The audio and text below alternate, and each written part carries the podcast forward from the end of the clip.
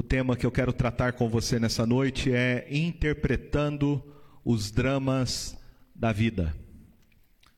O Salmo 126, a palavra do Senhor nos diz assim: Cântico de romagem. Quando o Senhor restaurou a sorte de Sião, ficamos como quem sonha. Então a nossa boca se encheu de riso e a nossa língua de júbilo. Então, entre as nações se dizia: Grandes coisas o Senhor tem feito por eles. Com efeito, grandes coisas fez o Senhor por nós, por isso estamos alegres. Restaura, Senhor, a nossa sorte, como as torrentes no Neguebe. Os que com lágrimas semeiam, com júbilo ceifarão. Quem sai andando e chorando enquanto semeia, voltará com júbilo, trazendo os seus feixes. Como nós podemos interpretar os dramas da vida? Como é que eu e você enxergamos os acontecimentos e qual é o significado que nós atribuímos a cada um deles? Este salmo, ele nos ajuda a refletir sobre isso é um salmo que foi escrito com a proposta de ser um cântico para aqueles que estavam caminhando durante um período em que o povo de Israel saía de suas casas para adorarem a Deus em Jerusalém. Por isso é conhecido como cântico de romagem ou as canções do peregrino.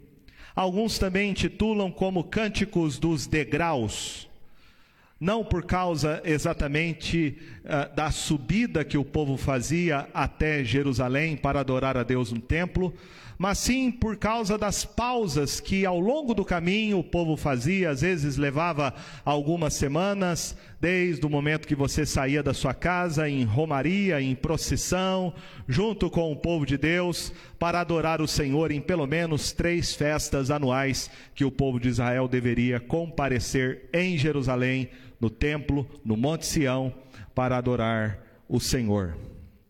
O Salmo 126 então nos ensina este cântico do peregrino sobre três maneiras de interpretarmos os acontecimentos da vida com a perspectiva dos céus. Nós encontramos aqui o salmista refletindo e analisando sobre os momentos difíceis da história do povo de Israel. Ele está aqui pensando naquele período, provavelmente, aquele longo período de 70 anos de exílio na Babilônica. Foram anos difíceis para o povo, anos em que Deus tratou deles.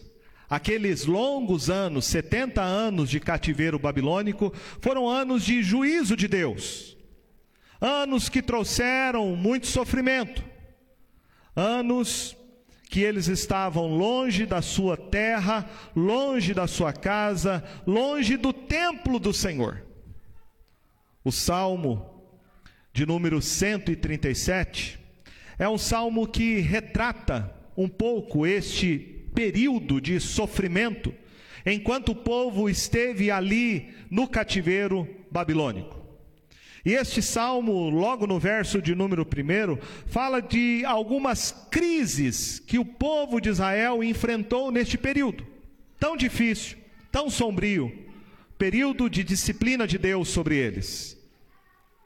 O texto nos fala, no Salmo 137, que primeiro eles viveram uma crise de estarem no lugar onde eles não planejavam estar. O texto começa dizendo: às margens dos rios da Babilônia. Eles estavam no lugar que eles não gostariam de estar, vivendo uma crise de desinstalação. Eles foram arrancados do seu próprio lar, tirados à força da sua própria terra os vínculos foram quebrados, eles perderam todos os seus bens, e eles estavam agora numa terra estranha, no meio de gente com uma língua estranha, com uma dieta diferente, com um povo que adorava os deuses que o povo de Israel não adorava. Em segundo lugar, eles viveram uma crise de apatia coletiva. O texto fala: Nós nos assentávamos. Havia um desânimo total, um desânimo crônico e algo que é contagiante. Dificilmente ah, você vai ver pessoas que te animam, que te colocam para cima, mas a maioria das vezes nós vamos encontrar pessoas que sempre vão ah, nos colocar para baixo. É aquela coisa, a pessoa diz, e aí, como é que vai? E a pessoa fala, eu vou bem, está tudo bem comigo, graças a Deus, mas. E aí o mas já é a porta aberta para a murmuração, para a reclamação. E como a murmuração, ela é contagiante. Como que uma notícia ruim, ela produz esse sentimento de desânimo? Como ela é poderosa? Era isso o sentimento no coração deles. Nós nos assentávamos, estavam apáticos, desanimados perderam totalmente a esperança. Eles se esqueceram do que Deus havia falado por meio da boca dos profetas antes do exílio, que aquele tempo seria um tempo duro, seria um tempo de sofrimento, seria um tempo de juízo, um período de disciplina, mas Deus ainda iria restaurá-los à sua terra. Porém, eles acharam que tudo já estava perdido, que a palavra de Deus não iria se cumprir. Além dessa crise de desinstalação, de apatia coletiva, havia essa crise de melancolia, o texto fala, e chorávamos. Eles não louvavam, não achavam razões para uh, engrandecer a Deus, a despeito da situação de adversidade, pelo contrário, eles choravam, gemiam, não se alegravam no Senhor, mas reclamavam da situação. O coro que havia era um coro de sofrimento, de choro, de lamúria. Além da crise, além da crise de desinstalação, a crise de apatia, crise de melancolia, em quarto lugar, a crise da nostalgia, lembrando-nos de Sião. Eles estavam com o coração tão amargurado,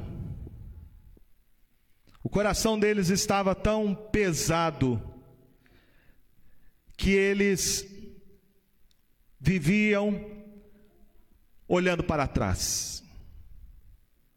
Aquela nostalgia dos tempos áureos, quando se reuniam no templo em Sião para louvar a Deus. E na cabeça deles, você só pode louvar a Deus em Sião se você estiver em Sião. No entanto, que logo em seguida diz que eles nos salgueiros penduravam as suas harpas.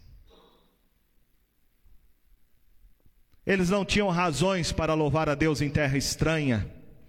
Eles estavam tomados por esta apatia, essa melancolia da alma, essa amargura como então interpretar os dramas da vida?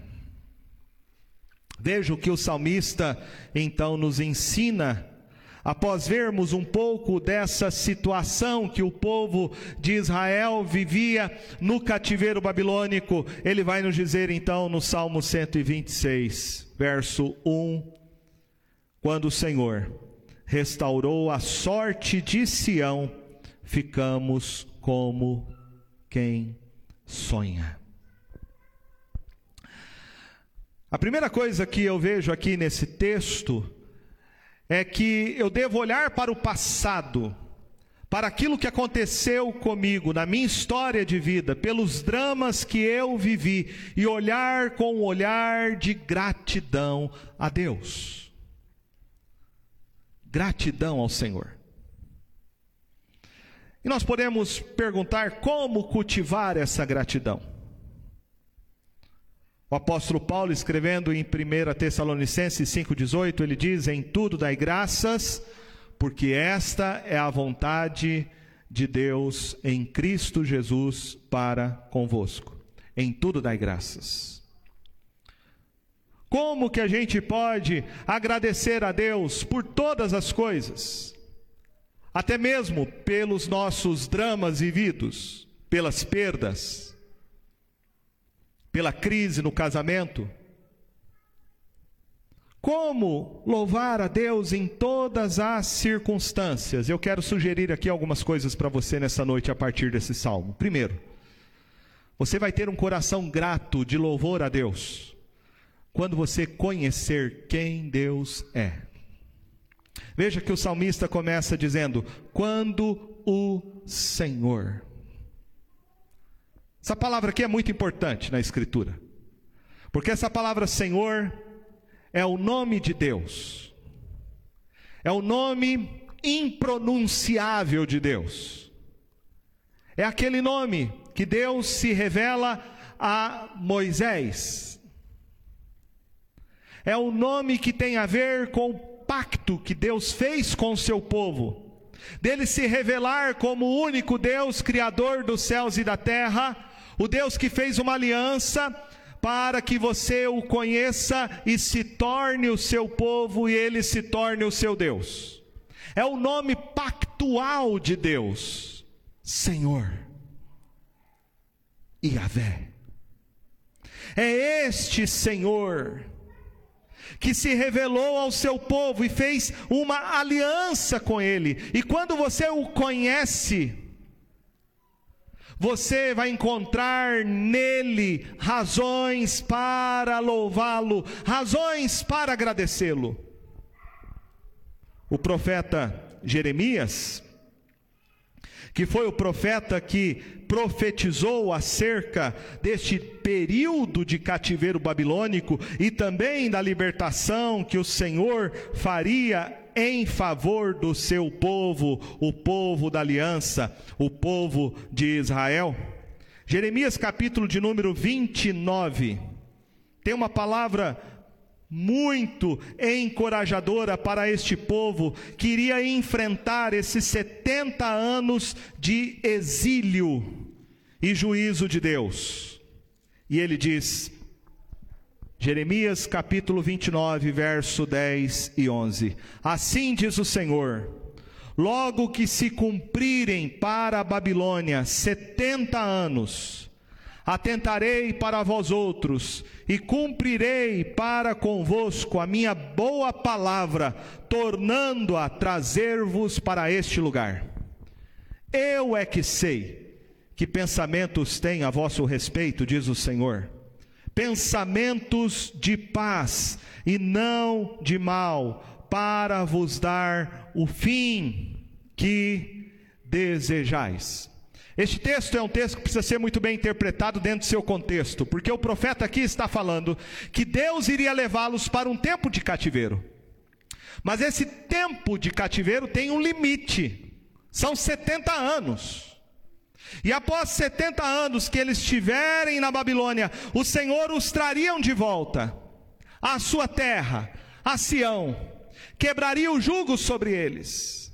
Este era o plano de Deus, por mais difícil que fosse, passar 70 anos no cativeiro, mas o Senhor diz: Este é o plano que eu tenho para vocês, este é o projeto que eu tenho para vocês. Vocês vão passar 70 anos, mas saibam que vocês voltarão para a sua terra. Eu trarei vocês de volta. No final, o profeta diz: Para vos dar o fim que desejais. Era este o fim. O povo queria voltar para sua terra, o povo queria sair do cativeiro babilônico, e Deus está dizendo: Eu vou cumprir a minha promessa. E por que Deus faz isso? Deus diz: no capítulo 30, por meio da boca do profeta. Verso 8: Naquele dia, diz o Senhor dos Exércitos, eu quebrarei o seu jugo de sobre o teu pescoço e quebrarei os teus canzis, e nunca mais estrangeiros farão escravo este povo, que servirá ao Senhor seu Deus, como também a Davi, seu rei, que levantarei. Não temas, pois, servo meu Jacó, diz o Senhor, nem te espantes, ó Israel, pois eis que te livrarei das terras de longe, e a tua descendência da terra do exílio. Jacó voltará e ficará tranquilo em sossego, e não haverá quem o atemorize. Porque eu sou contigo, diz o Senhor, para salvar-te por isso darei cabo de todas as nações entre as quais te espalhei, de ti, porém, não darei cabo, mas castigar-te-ei em justa medida, e de todo não te inocentarei. Veja que Deus está dizendo: olha, eu vou disciplinar vocês, por causa dos pecados de vocês, que vocês fizeram contra mim, não se arrependeram mas este tempo de juízo, de disciplina, é para o bem de vocês. É para que vocês aprendam a me temer, é para que vocês andem nos meus caminhos. Eu vou tratar de vocês dessa forma, mas vocês não vão ficar no cativeiro. Eu vou quebrar esse jugo, eu vou salvar vocês desta situação e vocês vão retornar para a sua terra, porque vocês são o meu povo o meu povo. E é isto que o salmista então diz no Salmo de número 126. Quando o Senhor restaurou a sorte de Sião, ficamos como quem sonha. Conhecer a Deus é fundamental para você ter uma vida de louvor e de gratidão por todas as coisas que você tem vivido na sua vida. Conhecer a Deus, saber que Ele é um Deus fiel, fiel não por causa de mim, não por causa de você, porque diz o apóstolo Paulo que se nós somos infiéis, Ele permanece fiel, porque Ele não pode negar a si mesmo. Deus é fiel ao seu próprio caráter, à sua própria palavra, à sua própria promessa. Se nós somos o seu povo e fomos comprados pelo precioso sangue de Jesus, Ele jamais nos abandonará, mesmo que tenhamos que, às vezes, atravessar um tempo difícil, um tempo de disciplina de Deus sobre a nossa vida, um período de adversidade, de crises, porém o Senhor nunca nos abandonará. E quando Deus quebrou esse jugo, quando Deus libertou o seu povo com poderosa mão do reinado da Babilônia, o salmista, ao escrever esse salmo, diz: Quando o Senhor restaurou a sorte de Sião, ficamos como quem sonha. Como quem sonha. Eles não estavam acreditando no que estava acontecendo. Lembra o salmo que nós lemos, o salmo 136, que falam que eles estavam apáticos, abatidos, melancólicos, sem esperança. Achavam que a palavra de Deus não ia se cumprir, afinal já havia se passado tantos anos 70 anos e nós jamais vamos voltar para nossa terra, jamais o Senhor vai nos tirar do exílio, jamais vamos ficar livres dessa nação opressora. Mas o Senhor cumpre a sua promessa. E o Senhor faz coisas extraordinárias por nós. Coisas que quando Ele faz, nós ficamos como quem sonha Será que isso é verdade mesmo? Será que isso está acontecendo com a gente? Foi essa a sensação do salmista quando eles voltaram, enfim, para a sua terra, voltaram para Sião, para o templo do Senhor, e agora eles podem, na sua terra, adorar a Deus, cantar hinos de louvor ao Senhor, adorar o Deus que eles serviam, reunir o povo pactual.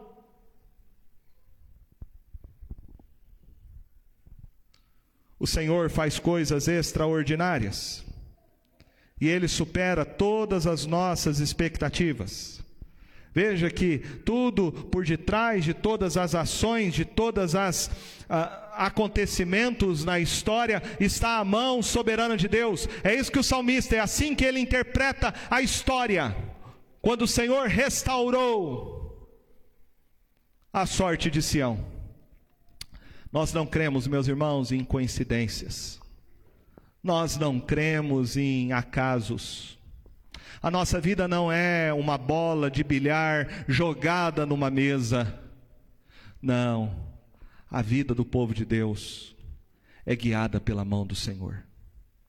Por detrás de todos os acontecimentos da história, às vezes há algo bem difícil, uma adversidade, um período de lutas, mas por detrás está a mão providente de Deus. Como diz reverendo Esteve Hernandes, por detrás de uma providência carrancuda está às mãos de um Deus que é santo, bom e justo.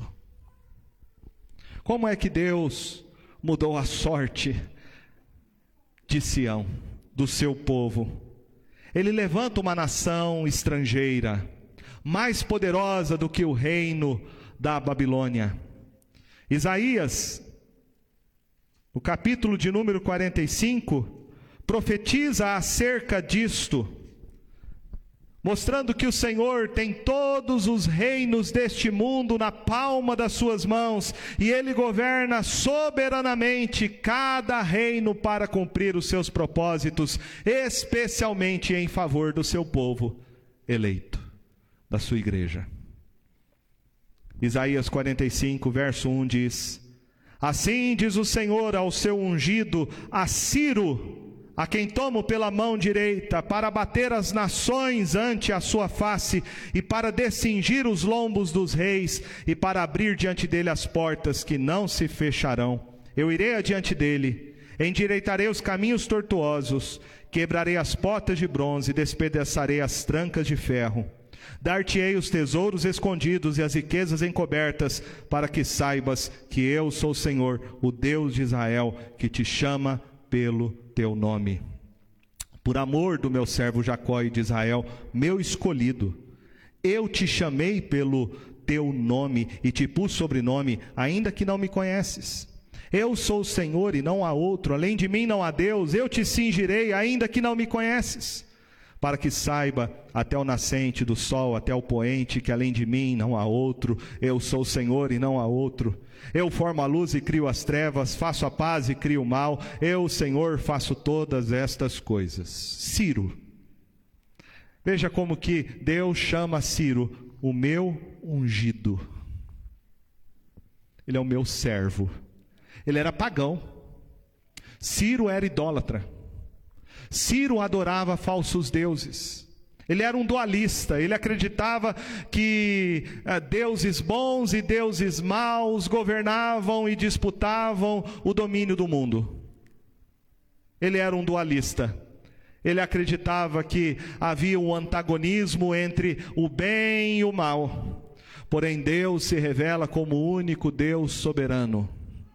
Se eu perguntar para você, quem faz oposição a Deus, você pode dizer para mim, é lógico, é o diabo, é Satanás. Mas se eu perguntar para você, quem é o oposto de Deus? A resposta é ninguém. Deus tem oposição, mas ele não tem um oposto, porque ele não tem um igual a ele. Ele é o único. Ele é o Senhor, e não existe outro além de mim, não há Deus. Ele que governa todas as coisas, ele tem o domínio sobre todos os acontecimentos que vêm sobre a humanidade, sejam coisas boas ou coisas ruins. Como ele diz: Eu formo a luz e crio as trevas, faço a paz e crio o mal. O mal aqui no contexto significa o mal de guerra, e Deus está levantando exatamente um rei pagão, adorador de deuses, Ciro, rei da Pérsia, e ele levanta ele como seu escolhido para destruir a nação da Babilônia. E ele usa este homem ímpio, idólatra, para libertar o seu povo que estava no cativeiro babilônico. e trazer este povo de volta para sua terra. Por isso o salmista olha para isso e diz: Não foi Ciro quem nos libertou do cativeiro, mas quando o Senhor restaurou a sorte de Sião. Como, meus irmãos, interpretar os dramas da vida, a gente precisa resgatar essa visão da soberania absoluta de Deus em todos os aspectos e circunstâncias da nossa vida. Não há acaso, não há coincidência, há a mão soberana e providente de Deus dirigindo cada detalhe da história da humanidade, em especial do seu próprio povo. Quando você compreende quem Deus é e quando você entende que Ele é o Senhor sobre todas as coisas, você vai encontrar nele razões para louvá-lo, razões para adorá-lo. O que Ele faz? Ele faz não somente para o bem do seu povo, mas ele faz para exaltação do seu próprio nome. Qual foi a reação do povo de Deus, diante da mão providente do Senhor, libertando-os do cativeiro babilônico, através de Ciro, rei da Pérsia. O verso 2 diz: Então a nossa boca se encheu de riso e a nossa língua de júbilo. Então, entre as nações se dizia: Grandes coisas o Senhor tem feito por eles, com efeito, grandes coisas fez o Senhor por nós, por isso estamos alegres. alguém que diz que esse salmo é o salmo que fala de alegria, porque ele trata cinco vezes aqui usando a palavra alegria. Ele fala da alegria do que Deus fez no passado, da alegria do que Deus faz no futuro e da alegria do que, de que Deus faz no presente. Aqui o salmista se alegra pelo que Deus fez e ele tem gratidão a Deus pelos seus atos salvíficos na história do seu povo. Ele tem gratidão ao Senhor. A sua boca se encheu de riso. Deus colocou neles razões para se alegrar em Deus. Deus faz isso com a gente, independente da situação que a gente esteja vivendo. Deus coloca em nós razões para louvá-lo, razões para adorá-lo, razões para engrandecê-lo, mesmo em meio às dificuldades da vida. Para nós declararmos, dizendo: grandes coisas o Senhor tem feito por nós, por isso estamos alegres. Grandes coisas. Agora veja uma coisa interessante. A maneira de interpretar os dramas da vida, olhar para tudo que acontece com a gente, entendendo essa mão providente de Deus, que tudo conduz para o nosso bem, mas para a glória do seu nome, serve de testemunho entre todas as nações. O texto diz: Então entre as nações se dizia, verso 2: Grandes coisas o Senhor tem feito por eles. O que Deus faz, Deus faz para louvor da sua glória. Para que as pessoas olhem para nós e vejam quão grande Ele é. Não é para que as pessoas vejam para você e falam, nossa, quão maravilhoso você é, ah, como você é um homem de oração, como você é um homem que Deus responde às suas orações, como você é ah, abençoado. Não.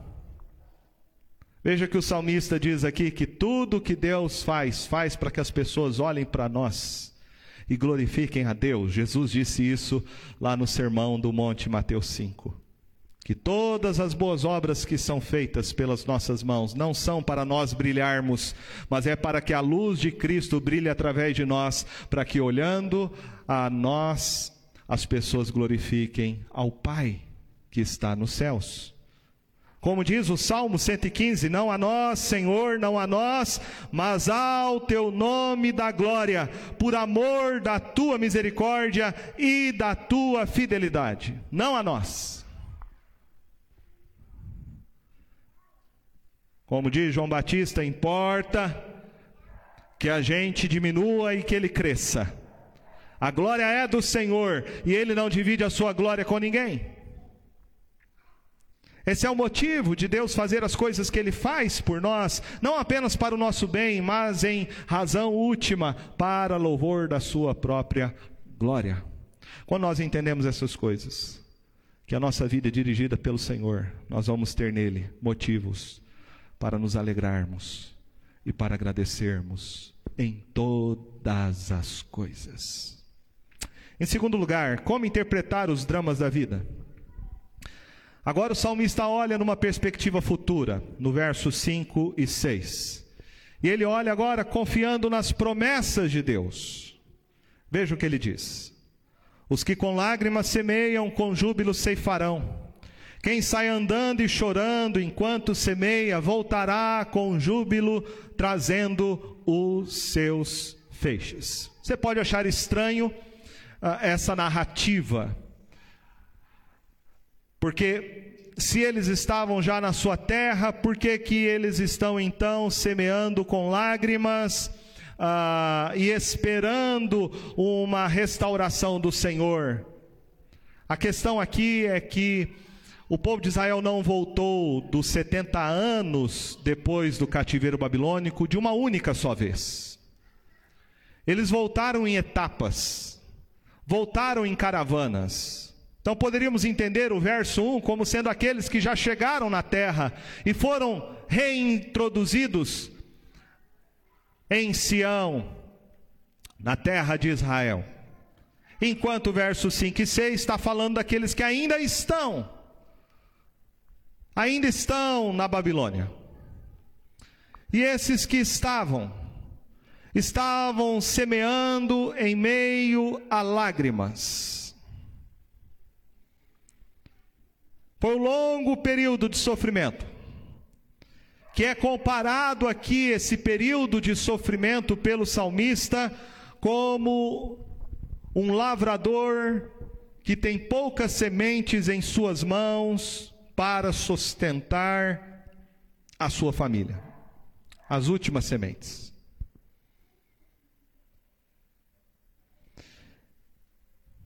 Tendo poucas sementes em suas mãos, essas sementes são as coisas mais preciosas que ele tem. Delas dependem o seu sustento. Delas dependem a provisão para a sua família. Veja que ele semeia com lágrimas, o texto diz. Os que com lágrimas semeiam. Verso 6 diz: Quem sai andando e chorando enquanto semeia. A ideia é que cada semente é tão preciosa que ele precisa derramar uma lágrima. Cada semente é uma lágrima derramada. Cada passo dado é uma lágrima que cai dos seus olhos enquanto ele semeia aquela semente preciosa na expectativa de que ela dê o fruto necessário como provisão para a sua família. A descrição feita aqui é de um trabalho duro, de um trabalho árduo, de sofrimento, mas sofrimento este que não está oculto aos olhos do Senhor. Sofrimento este, trabalho, que o Senhor recompensará com uma alegria transbordante após uma colheita abundante. Quem sai andando e chorando enquanto semeia, voltará com júbilo trazendo seus feixes. O que temos aqui, senão um princípio um princípio espiritual que precisamos aprender nas adversidades da vida. O princípio é que aquilo que eu e você semeamos, em meio ao nosso sofrimento, nós vamos colher. É isso que o apóstolo Paulo vai dizer depois aos Gálatas, quando ele diz: De Deus não se zomba, o que o homem semear, isso também ele ceifará. Semear em meio à dor, semear em meio às lágrimas, é semear no tempo de adversidade, de disciplina de Deus. Essa semente preciosa que nós semeamos é a palavra de Deus. Jesus disse isso, que o semeador saiu a semear. Essa semente é o Evangelho. Essa semente é a palavra, e ela é uma semente preciosa, porque ela é poderosa. Portanto, o salmista está nos ensinando este princípio de semear o evangelho em meio às lágrimas, em meio ao sofrimento, sabendo que haverá uma colheita abundante. Semeie o evangelho. Semeie o evangelho no seu casamento, ele está em crise. Semeie o evangelho. Semeie o evangelho na vida dos seus filhos. É um filho rebelde. É um filho que está longe dos caminhos do Senhor. Semeie. Semeie entre os seus amigos. Tem um coração duro. Não é difícil testemunhar de Cristo e lançar a semente do Evangelho, mas semeie. Semeie o Evangelho, porque o Evangelho é essa semente poderosa, capaz de transformar as situações mais improváveis. O trabalho de semear o Evangelho, de testemunhar de Cristo, não é um trabalho fácil, é um trabalho árduo. Conta a história que George Whitfield, um grande avivalista, certa vez disse: Dê-me alma, Senhor, se não leve a minha alma contigo. O trabalho é duro, não é fácil, mas os frutos são recompensadores, abundantes e eternos. Semeie com fé, semeie com perseverança, e você vai ver o milagre da colheita além das suas expectativas. O que o salmista está nos ensinando é: faça o seu trabalho que você tem que fazer, como se tudo dependesse de você, mas não se esqueça de que o seu trabalho só será frutífero se Deus o abençoá-lo. O Senhor abençoa e faz frutificar. Quando nós trabalhamos com confiança nele, com perseverança, sem desanimar. Como então interpretar os dramas da vida? Olhando para o passado com gratidão, olhando para o futuro com confiança no Senhor na Sua palavra e em Suas promessas. Em terceiro lugar, como interpretar os dramas da vida? Olhando para o presente. Veja o que o salmista diz no verso de número 4: Restaura, Senhor, a nossa sorte, como as torrentes no Negueb.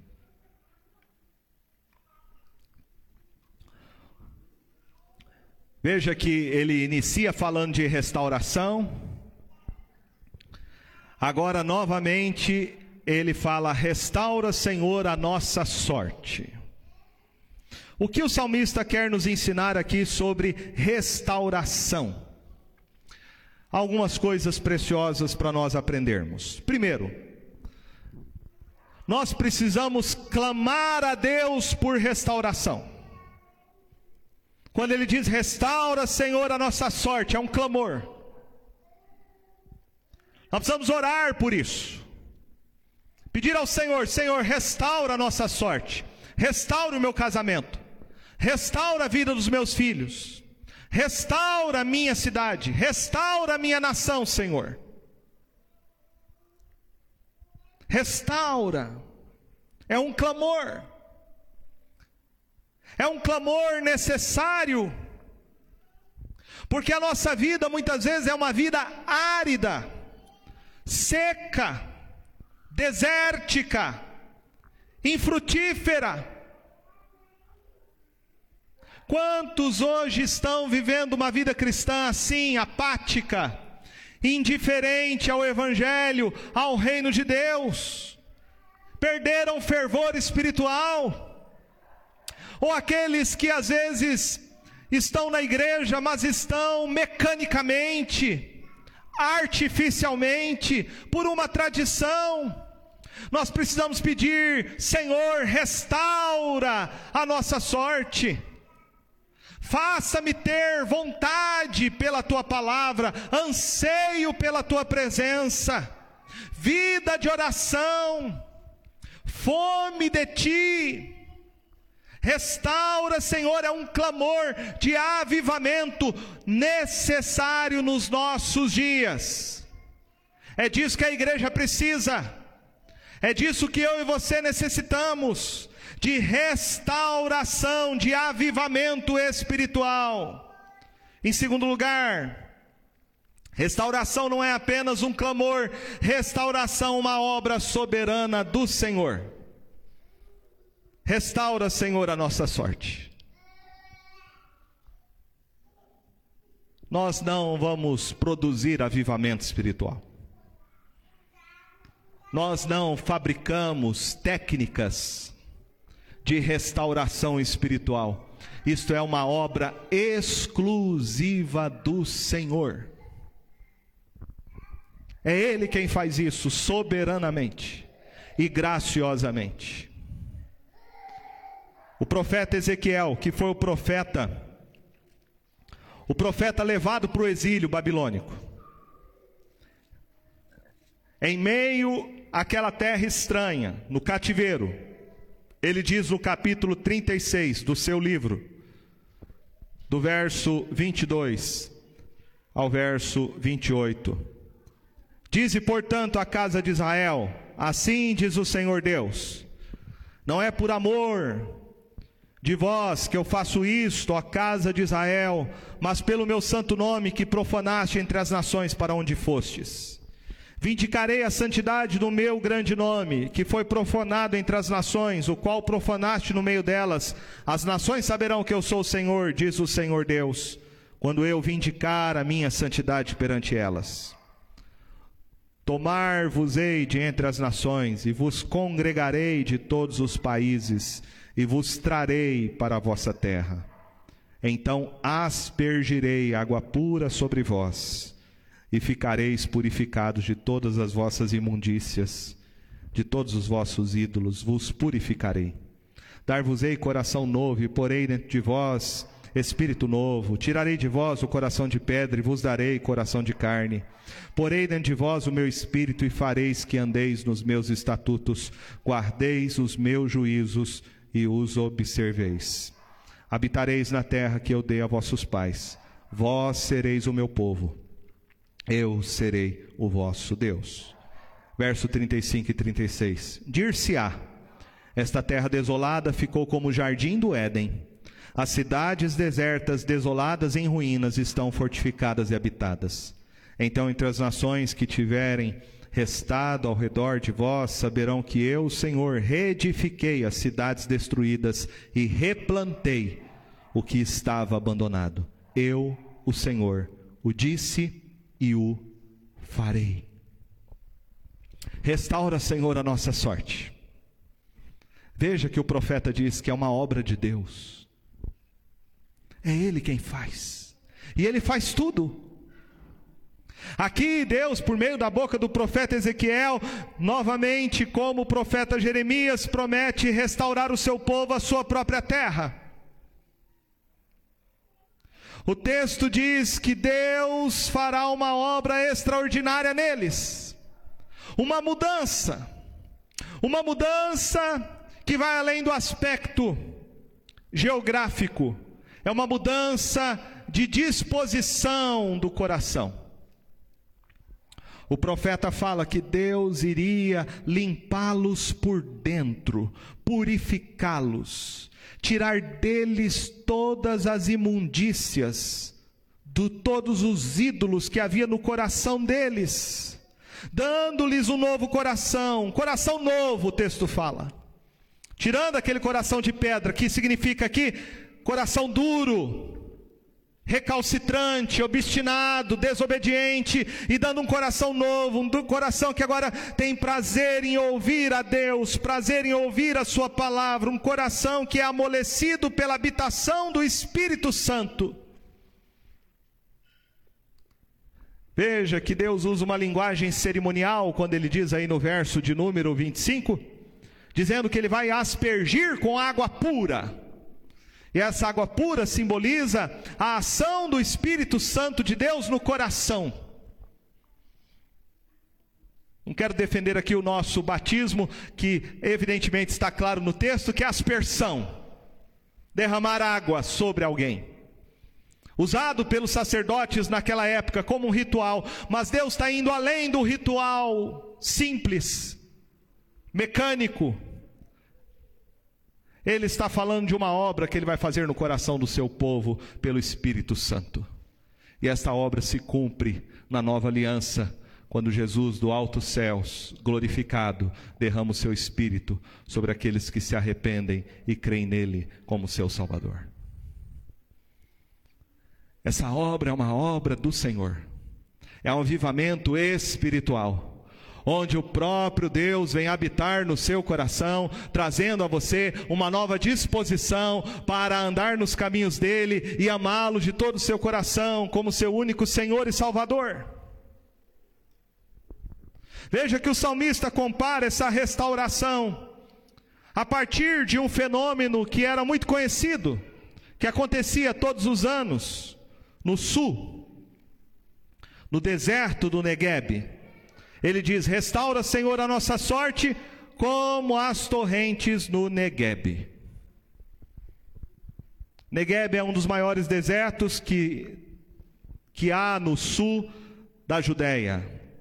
Fica 11 meses sem chuva, mas quando vem as chuvas, elas descem dos montes, chuvas torrenciais que abrem sulcos no meio daquela terra seca, rachada pelo sol escaldante, e a água vem abrindo um largo rio, eh, trazendo vida a toda aquela região, fazendo florescer as flores do deserto e tornando em campinas verdejantes.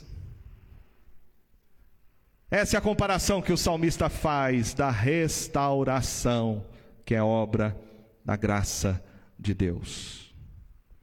Aqui está a descrição do milagre, produzido pelo Senhor, usando algo que era conhecido do povo de Israel pela sua experiência. Deus é o único que pode transformar uma vida uma vida de deserto espiritual, de sequidão, de mornidão, em algo que tem vida. Do deserto ele faz brotar o rio da água viva do seu espírito em nós, para nós produzirmos frutos para a glória de Jesus. Restaura, Senhor. Eu quero terminar concluindo este salmo, dizendo que este salmo não é sobre Sião, mas é sobre o Deus de Sião. Este salmo é sobre Cristo Jesus e a sua obra. Olhamos para o passado e olhamos para o que Cristo Jesus já fez por nós.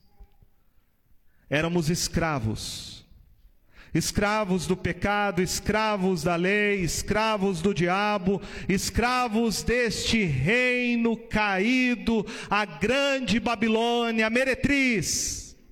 E fomos libertos por Cristo Jesus. Ele restaurou a nossa sorte. Nós caminhávamos para a perdição eterna, em trevas espirituais, e Cristo Jesus nos libertou deste cativeiro espiritual. Essa obra que ele fez por nós foi fora de nós, em primeiro lugar. Antes de você experimentar na sua vida, Cristo deu a vida dele por você quando você era inimigo dele. E ele te reconciliou com o Pai através da sua morte na cruz. É ali que Cristo nos salvou, que ele nos declarou justos diante do Pai. Por isso eu quero convidar você nessa noite a olhar para o que Jesus já fez por você.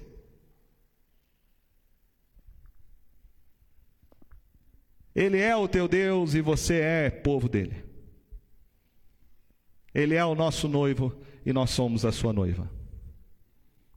Ele é o nosso pastor e nós somos o seu rebanho.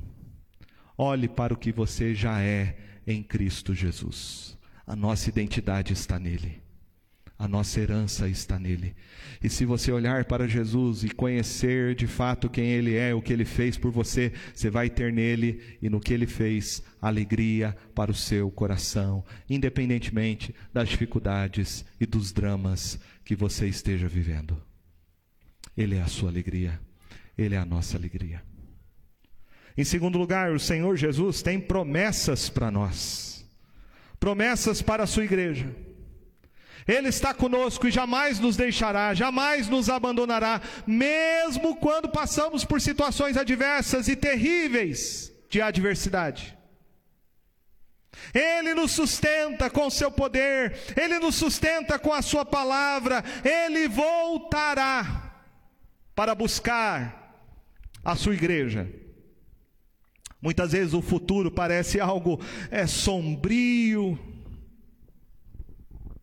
nós olhamos as notícias, vemos o que acontece no mundo, nos governos.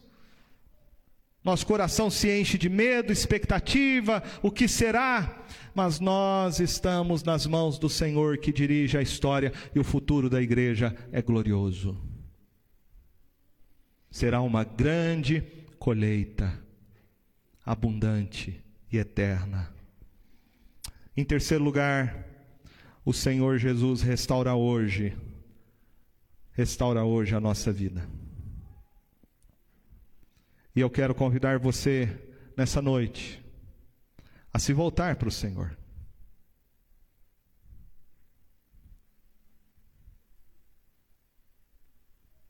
Restaurar significa se voltar para Deus, dar as costas para o pecado e pela fé se voltar para Jesus como seu Salvador. E eu quero convidar você nessa noite a fazer isso. Se render aos pés de Cristo e entender que só Ele pode te libertar do cativeiro que você está vivendo, desse jugo espiritual que está sobre a sua vida. Eu não conheço sua vida, eu não sei quais são os seus pecados, mas quem sabe existem situações na sua vida de escravidão espiritual pecados que te escravizam, vícios que te escravizam. Jesus pode libertar hoje você e mudar a sua sorte. Tirar você das trevas e fazer você conhecer o seu amor e você se tornar um filho de Deus, habitado pelo Espírito dele em seu coração. Renda-se hoje a Jesus. Renda-se hoje a Ele e clame: restaura, Senhor, a minha sorte. Mude a minha vida, Jesus. E Ele vai mudar. E Ele vai fazer de você uma nova criatura. Mas este deve ser também o clamor da igreja. A vida cristã não é uma vida que nós nos arrependemos uma única vez, mas a vida cristã é uma vida de arrependimento. Nós precisamos nos arrepender todos os dias. Todos os dias eu tenho que me voltar para o Senhor Jesus. Eu preciso me lembrar sempre que eu sou o ramo e Ele é a videira, e sem Jesus nada eu posso fazer. Há muitos pecados que nós temos que nos arrepender. Pecados do orgulho espiritual, pecados da soberba, da autossuficiência. Nós precisamos nos arrepender dos pecados de sermos muitas vezes um povo que faz as coisas mecanicamente por uma agenda religiosa e não movidos por amor a Jesus e dependência dele. Volte-se para o Senhor Jesus. Clame a Ele nessa noite. Restaura, Senhor. Restaura, Senhor, a nossa sorte. Jesus pode fazer esse milagre na vida de cada um de nós.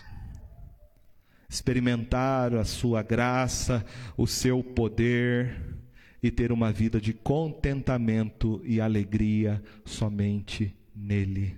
Por fim, restaura, Senhor, a nossa sorte é renovarmos o nosso compromisso de testemunharmos o Evangelho de Jesus neste mundo. É com lágrimas que nós vamos semear. Não ache que seja fácil, e não é nada fácil, viver uma vida comprometida com Cristo Jesus neste mundo. Os corações estão duros. Satanás faz oposição contra nós. Mas semeie, semeie, pregue, testemunhe, seja sal da terra e luz do mundo. Faça diferença como discípulo de Jesus, que a abundância virá, a colheita. Você vai pegar muitos feixes para a glória de Deus. Volte-se para o Senhor. Volte-se para Cristo Jesus e renove seu compromisso com Ele para servi-lo, para adorá-lo. Ele fez grandes coisas por nós no passado, Ele fará grandes coisas por nós no futuro. Mas Ele hoje quer fazer grandes coisas na sua vida. Amém? Que Deus os abençoe.